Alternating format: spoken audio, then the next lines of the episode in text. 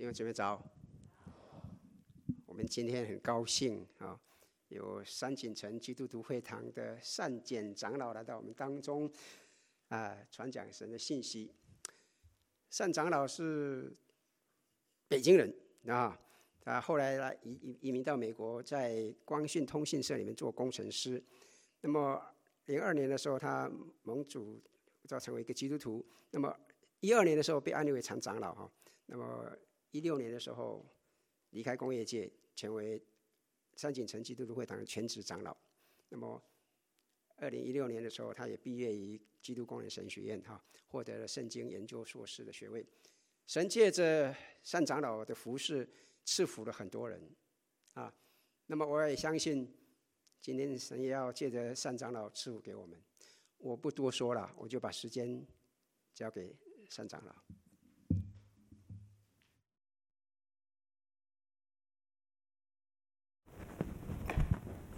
弟兄姐妹、朋友们，平安。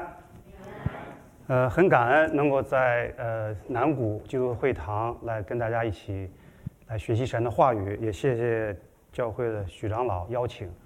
那其实刚才他也介绍了哈，我信主时间并不长，在主里面其实呃资历也算很浅的，但是呃也感谢主使用啊，无论我们程度如何，我们有一个愿意的心，所以很高兴愿意被神使用。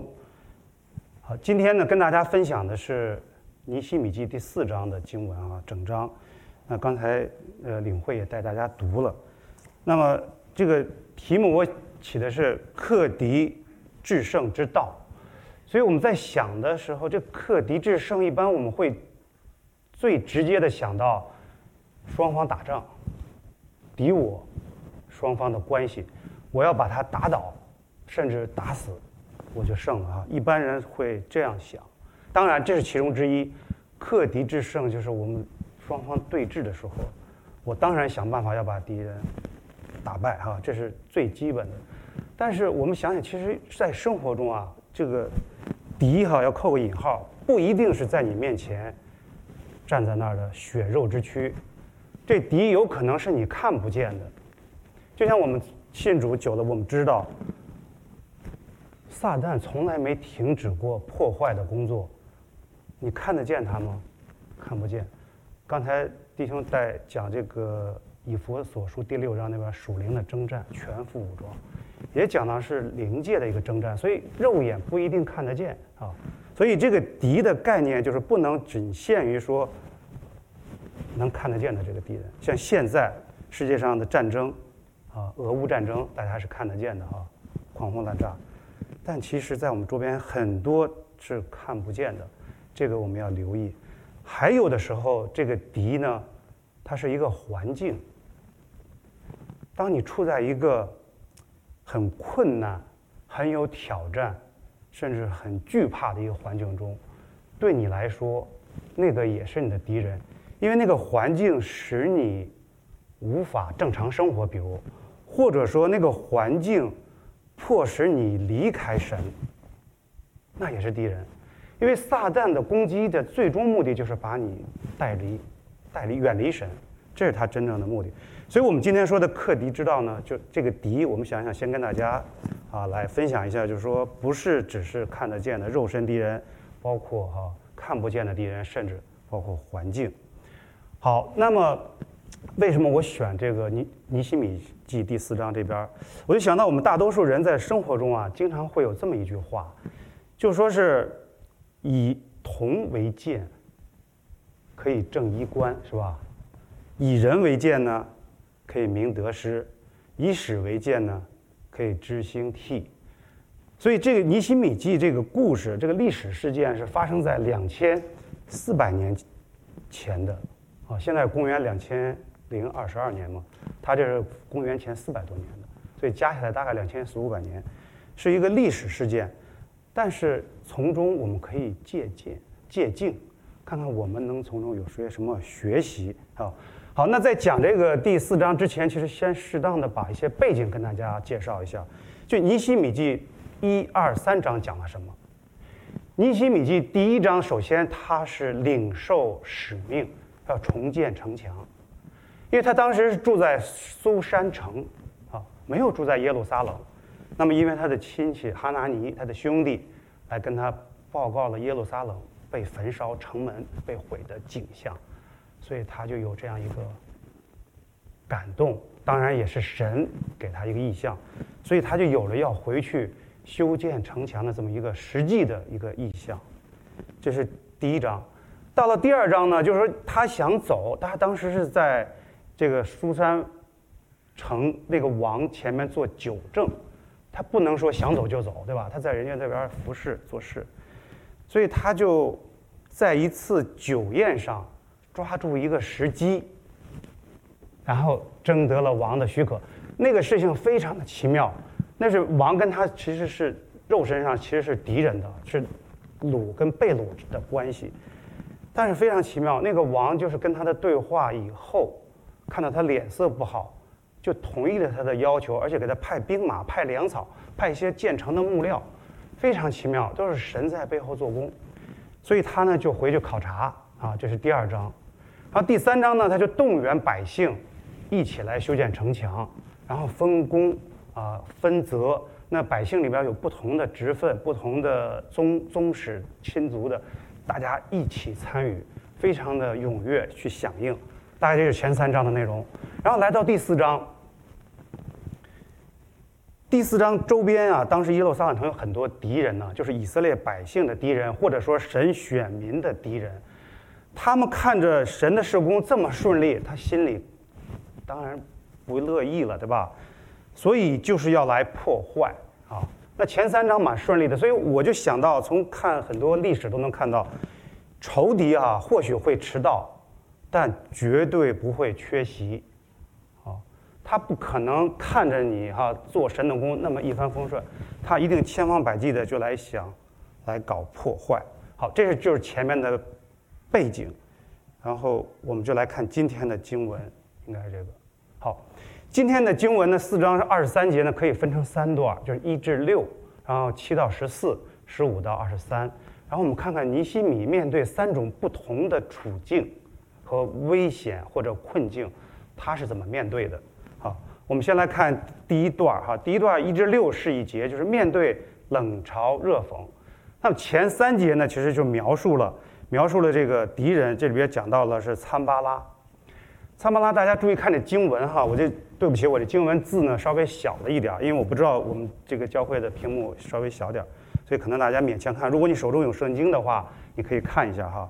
三巴呃，这个在第一到三节里边，参巴拉发了五个问题啊，一连发了五个问题。这些软弱的犹大人做什么呢？这是一个字面意思，其实他背后呢是想说什么呢？说这些人自不量力，啊，就想修城墙吗？他们是一个被掳之民，刚回来啊，虾兵蟹将的，呃，老弱病残的，怎么就想着自己就想生修城墙呢？哈，这是他们敌人的潜台词。第二，要保护自己吗？上下文联系，就这些软弱的人做什么？接着要保护自己吗？意思是说，你们已经这样软弱了，你们有能力保护自己吗？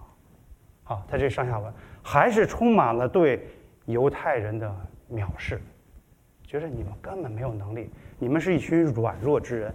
第三节更恶毒的攻击啊，说要献祭吗？如果你刚看这个，这什么意思？要献祭跟他藐视这个犹太百姓有什么关系呢？其实大家知道，在尼希米回归之前，是以斯拉带着百姓，还有所罗巴伯带着百姓是建圣殿，然后再建城城墙，所以先把圣殿给建起来了。所以他这里说要献祭吗？意思是说，难道你们献祭就会使城墙自己修起来吗？他是认为你们敬拜没用的，好，这个是攻击到根儿上了哈，还是攻击。然后当另外第四再问，要一日成功吗？啊，当然不能一日成功了，罗马不是一天建的。可是他这里是充满了嘲讽，意思说你们想的太简单了，就靠你们这几个人想建城墙，白费事儿啊，白费力哈，不可能的啊，还是这个。那最后再说了一个。要从土堆里拿出火烧的石头再立墙吗？如果我们有生活经验的知道，那个石头被火烧了以后呢，它的就变脆了，就不太适合建城墙了，风吹日晒就不结实了。我们知道城墙是起保护作用的，一定要坚固啊。所以他就是说，你们难道拿烧过的石头根本就不适用于建城墙的？你们用来建城墙吗？所以一连问了五个问题，都是充满了对当时犹太百姓的一个藐视、一个嘲讽、一个嘲讽。然后不但如此，另外一个叫多比亚的就跟他唱双簧哈。你前面问了五个问题，给了一连串的打击以后还不够，他在边上敲边鼓啊，敲边鼓，说。什么？就是狐狸上去也必刺倒。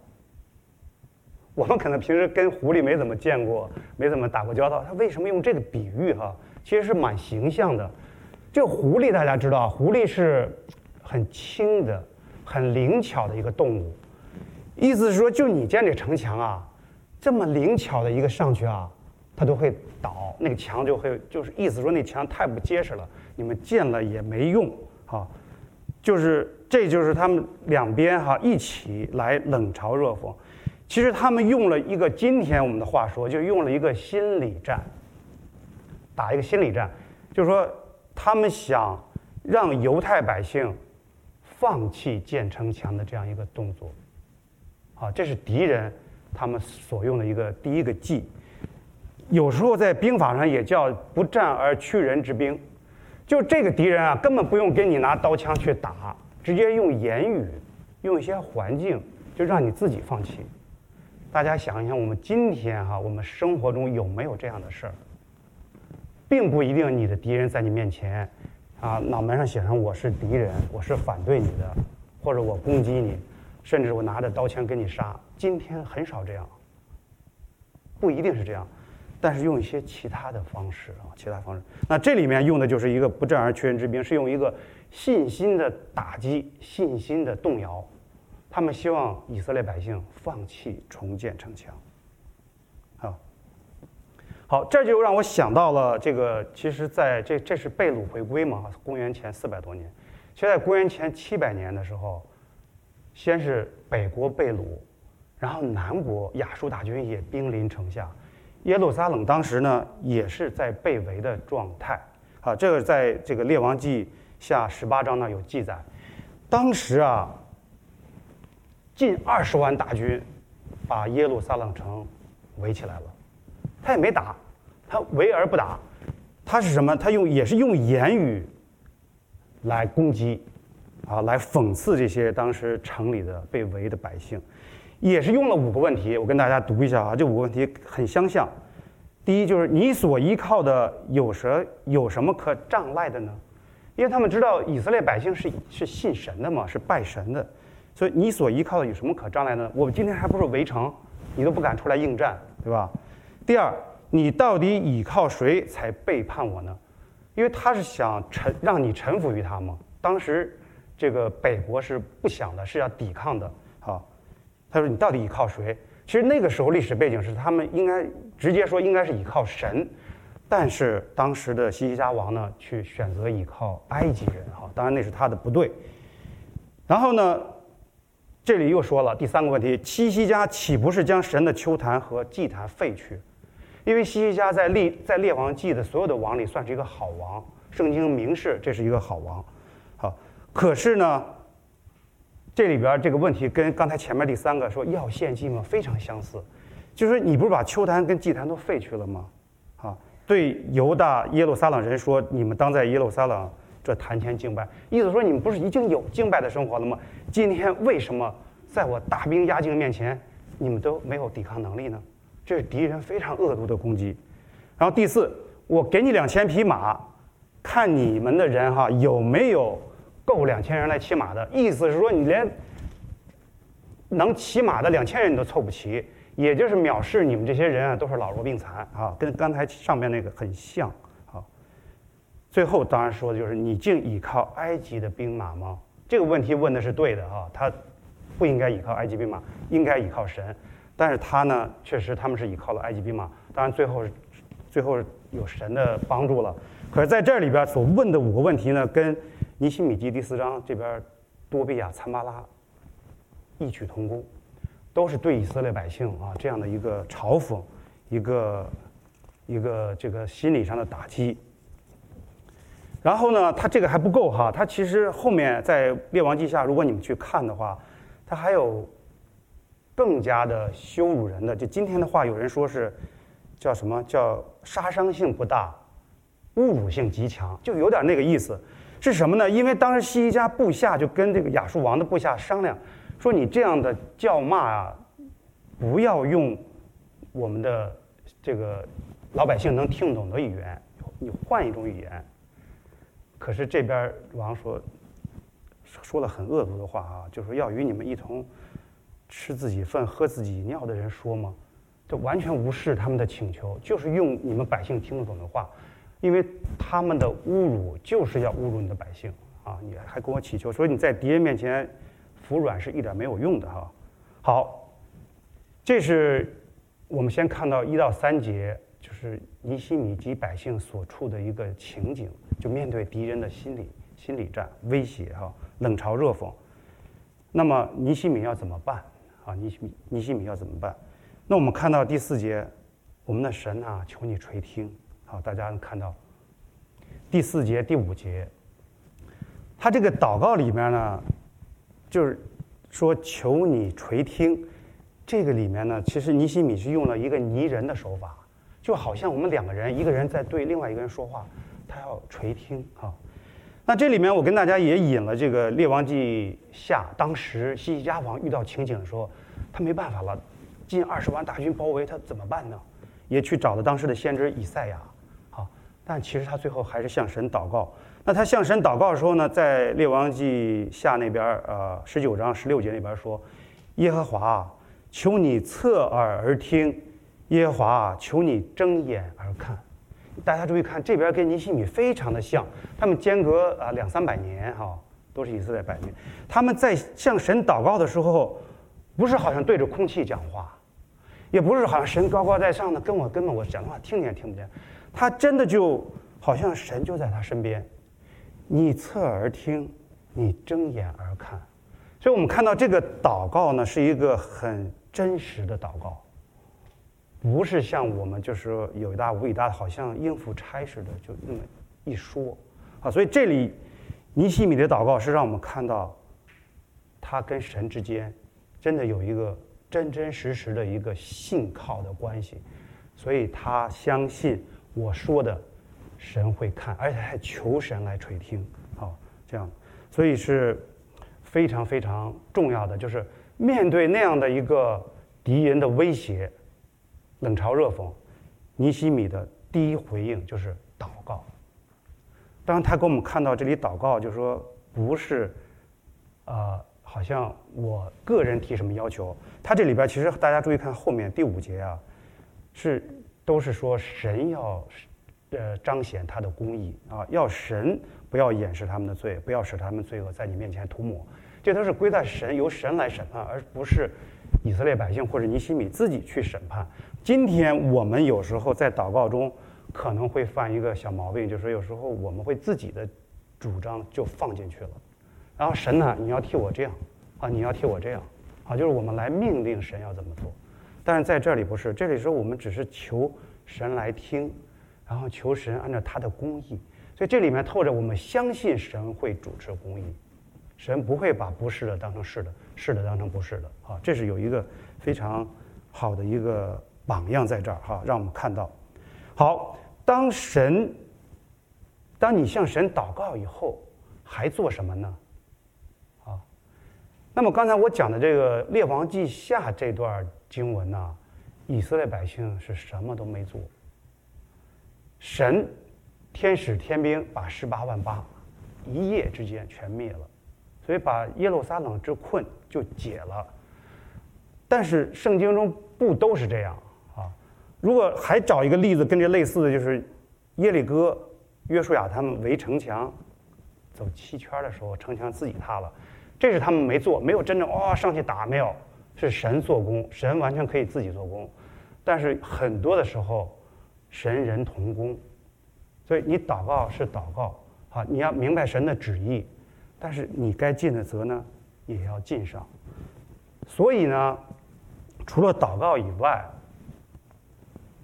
第六节这边看，就祷告以后，他们就专心做工，啊，专心做工在这里边是个原因，因为他们专心做工，所以他那城墙就连接，就高至一半啊。这个这个里边这个经文也是让我们注意到啊，它这个城墙连接高至一半，它不是说城墙某个局部完全盖到规定的高度，然后有一个空漏下来，然后有地方又高。有的地方矮，它不是，它是所有的都连成一片，然后最矮的都到了一半以上了啊！它这里面其实给我们看到，我们大家平时在生活中，如果大家呃了解有一个成语叫呃不是成语了，就一个典故叫木桶原理，就一个木桶装水能装多少哈，不是取决于那个最高的那个长板，而是取决于最短的那个短板。如果你要中间有一块板没有，你其他板盖得再高，你往里放水全部漏掉，好，那个木桶原理。所以他这边里边就大概有这个观念，就是他修城墙的时候，他专心做工以后，这城墙连成一片，然后一起往起长，长到一半。好，那这里的重点是说，因为他们专心做工啊，什么是专心呢？大家就有一个心思意念，其实这是蛮难的哈。我们大家在平时生活中都知道。即使是夫妻很恩爱的，其实很多想法也有不同的地方，啊，你很难找到完全一样的，对吗？即使双胞胎也有，可是他在这边强调他们专心，这个英文词就写的就是一个有一个 mind to work，就他们这个时候怎么能做到这儿呢？当然，其实要推到前面，他们先同心祷告，同心祷告，然后是从神的旨意里边来。所以他们现在他们携手做的事儿，是完成神托付的使使命和事工，啊，所以是这样的，就是说，首先是把事情把眼目注目在神的使命上，神的事工上。如果不是在神的上面，大家都有各有己见啊，那是那就七嘴八舌啊，呃，一百个人两百个心眼都有可能哈。可是这里不是，这里强调的是。要专心做工，那为什么能专心？最主要的原因就是他们一起同心祷告，一起祷告。如果大家看尼希米记，会发现尼希米是一个常常祷告的人，常常祷告。如果你看尼希米十三章，他真的是一个跟神非常亲近，各种形势下、各种困境中顺境，他都是常常祷告。所以呢，他也带着百姓一起，所以把大家的心思意念。归向神，归向一个目标，这样的话才可以做到专心。这是一方面。第二一方面，能做到专心的是，要看那个你的信靠的对象，而不是看环境。那这里面圣经中有个很好的例子哈，大家应该很熟悉的，就是彼得吕海，他一下要掉下了，他说：“主啊，救我！”然后主耶稣让他大胆走过来，就就可以走了。那他为什么要掉下去呢？因为他看风浪甚大。就是彼得，他因为看到环境，他心里一下害怕了，而不是眼睛盯在主耶稣的身上。好，那是一个例子。那其实生活中也有很多例子。当你啊，如果不是专心看在你要做的事工上，你看周围人，哎呦，怎么只有我一个人服侍啊？他们怎么都不做呀？啊或者我的这个想法为什么他反对啊？就是很多这些事一分心的话，就无法专心做事了。那还有一个就是环境，我相信大家都有恐高症，很多人都有啊，不是说百分之百，很多人都有恐高症。如果在一个很高的一个这个山山山洼中间搭一个桥，然后让你走过去的话，一般的人是不敢走的。我曾经有一次去黄山，黄山那边在很高的山峰上有个叫鲫鱼背，非常窄，然后像鲫鱼这一个刺儿啊。一般人你在走的时候，你就会看到那个悬崖，非常的害怕，不敢走，脚就打软了。所以呢，他们就在边上弄了两条铁链，可是那个铁链呢特别矮，我们像个儿还比较高的就够不着那铁链，所以我当时都蹲下扶着铁链走，非常的。就是说，如果你是一个大男人，好像很没面子，但是那个是很真实的，真的是害怕，就看到下面。但是如果说你眼睛不看下面的深渊，你只看你前面的那条路，其实够宽，你就可以坦然地走过去。这个是一个就是看环境造成心理影响的一个，呃，也算一个比较主要的原因。所以在这里边强调专心呢，就是说，当然你第一跟主祷告亲近，来明白主的心意；第二就是说，你心里要倚靠的是神，你的目标眼目注目在神身上，而不是看到哇敌人好多呀，他们的武器好先进啊等等的哈，这是可以。可以专心的这个这个原因分析哈，那么这里面也让我们看到，就是说，无论是参巴拉、多比亚还那些人，他们在前面的用那个言语来嘲讽犹太人的时候，他们的目的是什么？目的其实不是只是说阻挠你建城墙，他们是让这些百姓哈不信靠神。因为如果看尼西米记再往后看到说，他重建城墙只是第一部分，他后面是重建圣民，要百姓成为神的选民，成为一个敬拜的选民，成为一个信靠的选民，也就是我们今天的基督徒也是啊，基督徒主要是你跟神之间有一个信靠的关系，所以他让你不建城墙只是一个表面的或者一个途径，真正的是打击是让你们不去倚靠神，而。这个尼希米的回应呢，向神祷告，正好是跟他们相反的，就是说你让我不倚靠神，我就要借着祷告来倚靠神。那当你倚靠神的时候，你才可以专心在神的身上。所谓的信靠啊，信靠神，因为神是我们的大能嘛，神有大能的。刚才的诗歌里边，呃，唱的唱的很好哈，也是跟我们今天配合的很好。好，那就是说我们其实看了这段经文，我们要思考的是说我们在生活中。有没有遇到这样的冷嘲热讽的情况，或者在心理上哈给我们一些打击，或者一些事情的发生让我们害怕，让我们不敢啊？那那我就想到几个简单的案例哈，一个就是说，比如我们要服侍，但是我的恩赐可能并不行，别人会不会就说，就你你还你还领事呢，五音不全，或者就你还讲到呢口音都不正等等的哈，就是说。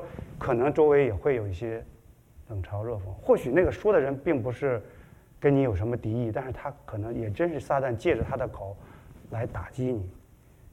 那我们怎么应对，是吧？还有像今天疫情也是啊，疫情我要不要来教会啊？要来我要是被传染怎么办呢？等等的，其实心里边是有恐惧的哈。那怎么去应对？这都是可以在你实际中去考虑的。好，这是第一个，第一段是一到六节。我们再来看第二段，就是七到十四节，就面对内外患内忧或者内忧外患。刚才那一段经文里边是敌人在用言语的攻击，那现在呢，等于是又升级了，是一计不成再来一计。因为什么？因为其实很多时候攻城或者敌对的时候，从外面打。是一个方法，但有时候不奏效，从里边瓦解更有效。我们大家不知道有没有这体会啊？往往从里面从里面去瓦解。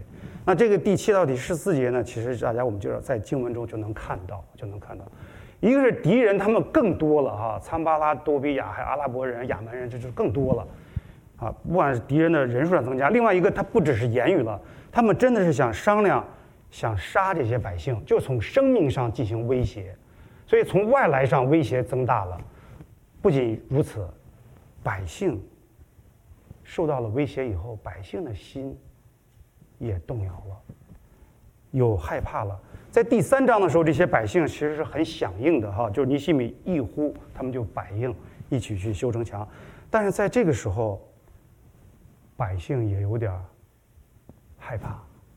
其实这种害怕，我觉得是非常的正常的。我们今天，我们大家都可以了解，就是人当遇到一个危险的时候，啊，可能他一时可以顶住，但是持续的威胁威胁还在的时候，他要持续的这样是坚持是比较困难的。所以说，在一个持续的打击下或者威胁下，他有可能会动摇。那这里边的百姓是怎么动摇的呢？就百姓就十次来找他们，就请求帮助。其实大家可以想象，在耶路撒冷城人不多，这个这个人员啊资源啊不太够。现在这些百姓有的住的还挺远的，又请他们出去帮忙。这十次表示是多次啊，多次来去请求帮助，所以必然会分散尼西米的这个人力资源，啊，他就会接应不暇，啊，就是就是会焦头烂额的哈，这是穷于应付，就会这样啊。所以说这里面这里面就是说百姓的这个动摇或者是。这种的里面产生的这个不和谐啊，其实对尼希米的影响是最大的，啊，有时候外来的是明面的，里面的是最大。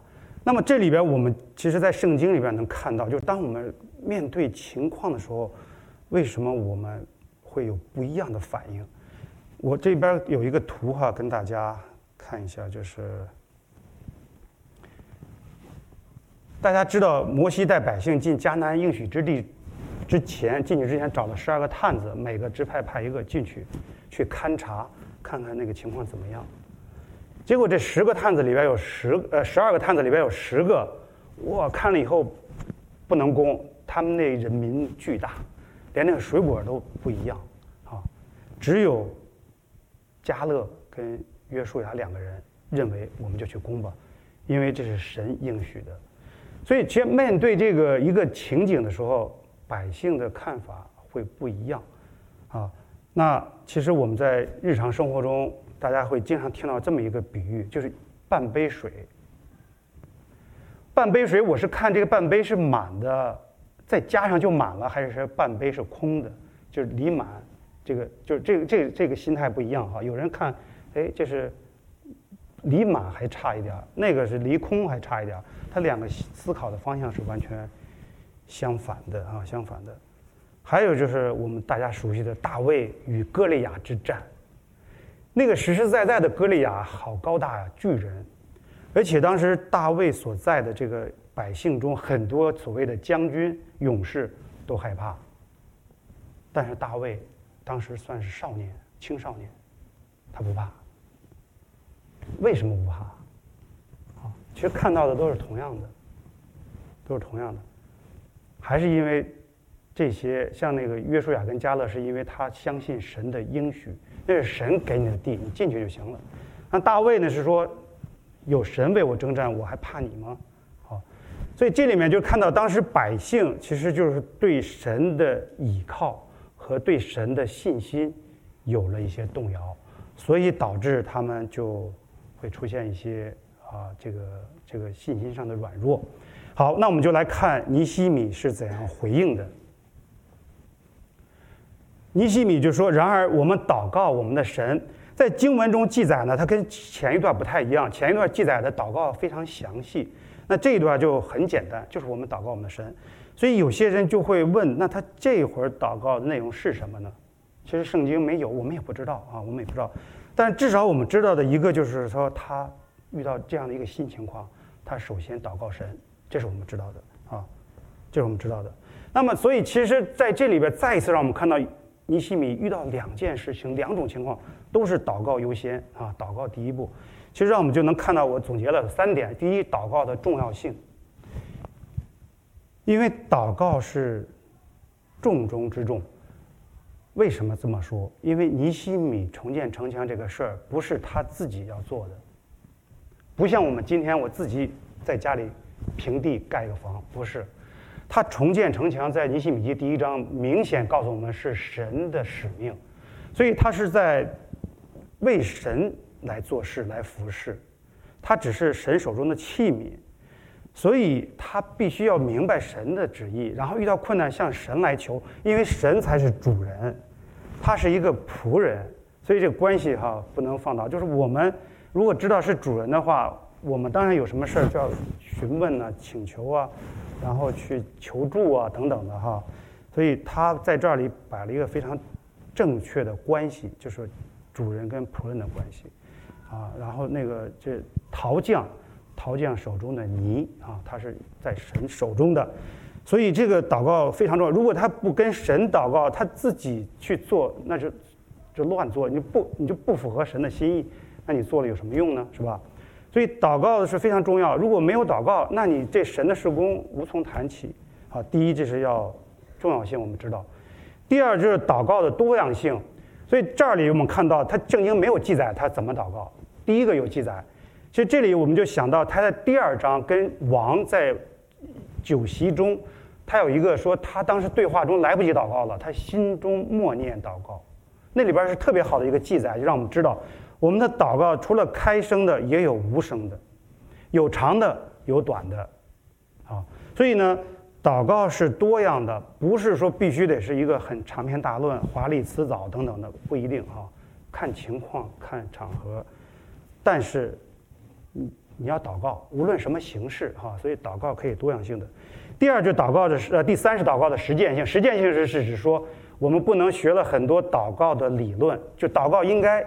一二三四，啊，赞美、认罪，然后感恩、代求啊，四个方面大家都知道很清楚，但是从来不祷告，那你那个就成为知识了啊。所以祷告的实践性就是说一定要操练，知道它的重要，也知道它是可以多样的。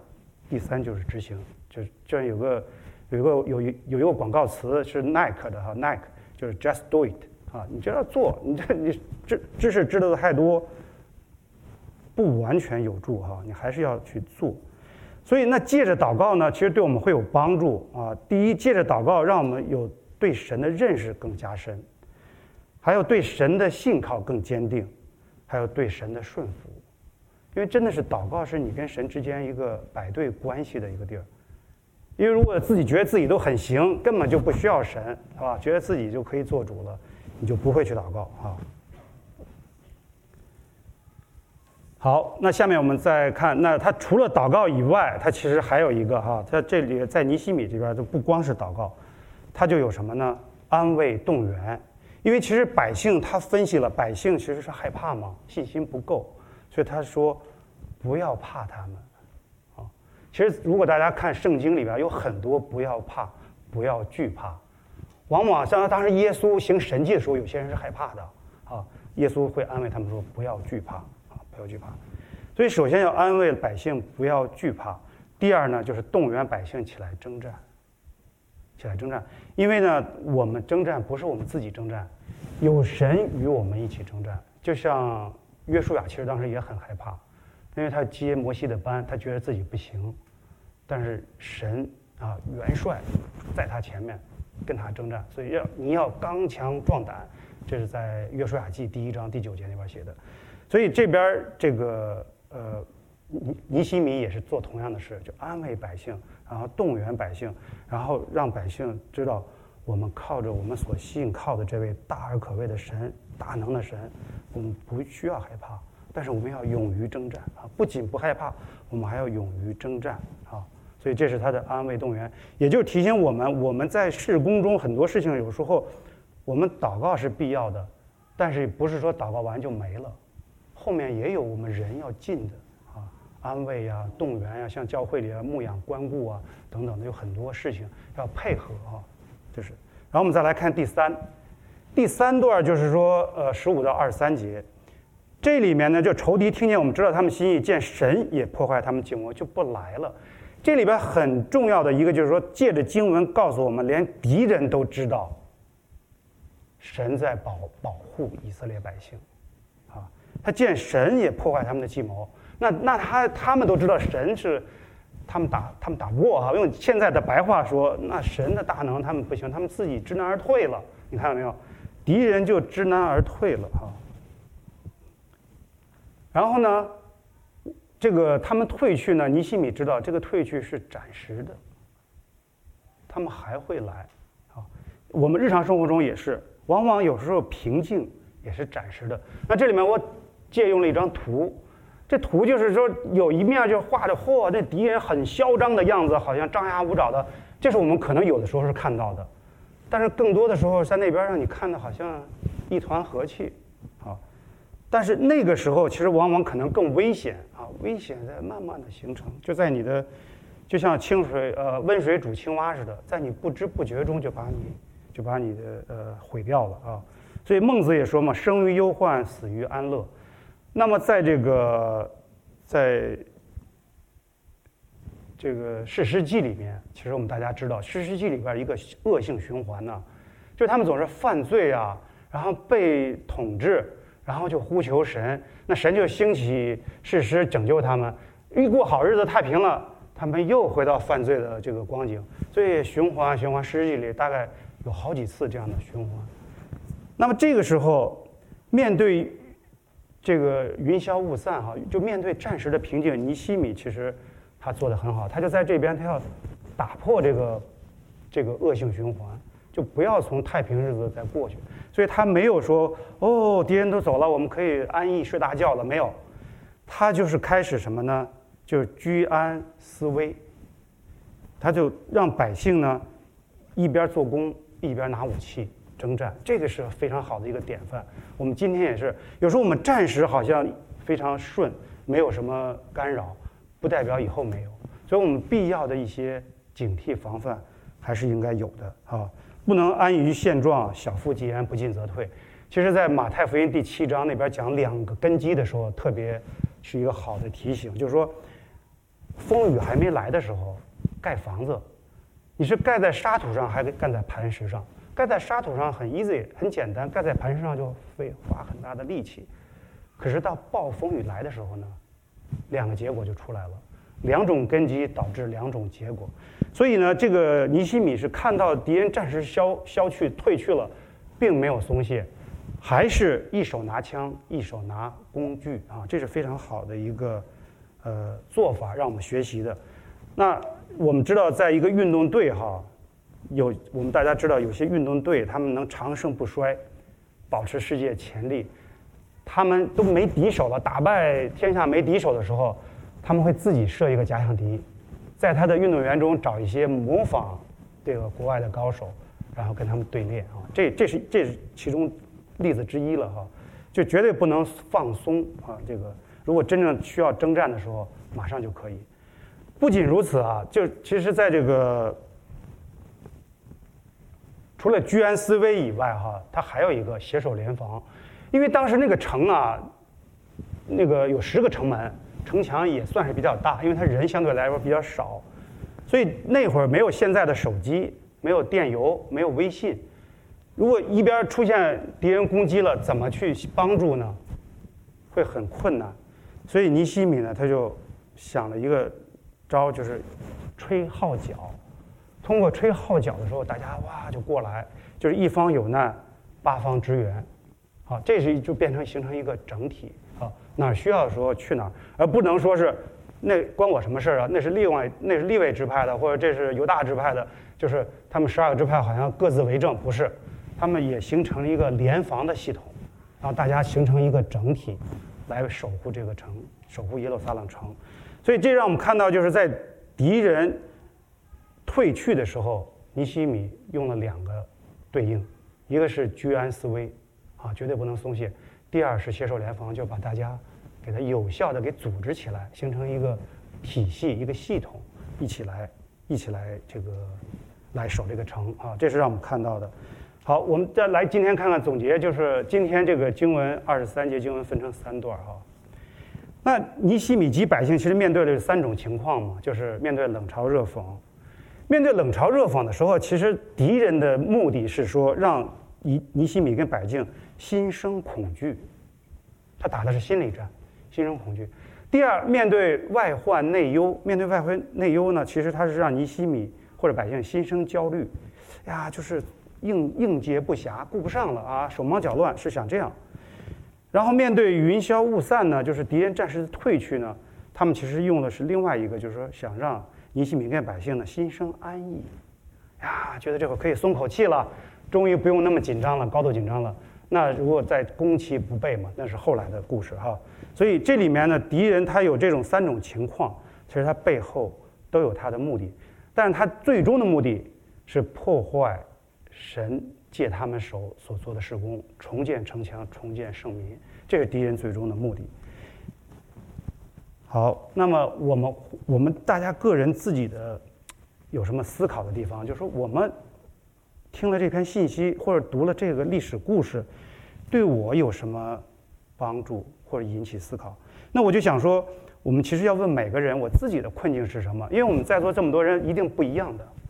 你面对的困境不是我面对的困境，你面对的敌人不是我面对的敌人。有的时候是一样的，像我们教会作为一个群体，撒旦攻击我们教会就是一样的。但是很多生活中，像比如面对疫情、面对工作、面对婚姻、面对教会的服侍等等，都不一样。那你自己就要去了解清楚你的困境是什么。你的敌人，你要应付的敌人是什么？啊，然后呢，我的回应是什么？啊，第一步，你先搞清楚我的面对的情况是什么，然后我的回应是什么？当然，祷告是必要的，但除了祷告之外呢？啊，除了祷告之外，有的时候你祷告，神就替你做了，那最好，感谢主。但有的时候你祷告以后，神等候一段时间再回应你，也可能需要你在做什么事儿。所以我们自己要在这方面哈去反思，去思想啊，就是说，希望这个尼西米面对这样三种困境，他的回应成为我们的帮助，成为我们的提醒。我们一起低头祷告。亲爱的天父，我们谢谢你的恩典，主啊，你在两千多年前借着尼希米及你的选民犹太百姓，他们所遭遇的、所面临的困境。啊，神，你与他们同在，你也听尼希米的祷告，啊，让他们在那个困境面前，真的是靠着主，能够胜过啊，胜过敌人的围攻，啊，胜过敌人的计谋。主啊，我们今天也同样，我们可能跟他们不是完全一样的情景，但是我们也同样会啊，面对挑战，面对困境，甚至面对敌人的攻击，面对属灵的征战。主啊，我们在这里真的是向你献上祷告。主啊，我们承认我们软弱。我们的信心不够坚定，主，但你是大能的，我们求你帮助我们，你与我们同在，你也用你的话语开启我们属灵的眼睛，让我们真的是在你的话语中有领受，让我们因着你的话语，我们的属灵生命可以成长，让我们在信心软弱的时候，因着你的话语，我们可以变得坚强。我们也求你呃帮助我们弟兄姐妹，让我们在呃你的话语中啊、呃、成长，在我们日常的生活中。真的是能够活出啊呃耶稣基督的生命，也成为呃众人的呃美好的见证，把一切荣耀都归给主。我们这样祷告祈求，奉主耶稣的名，阿门。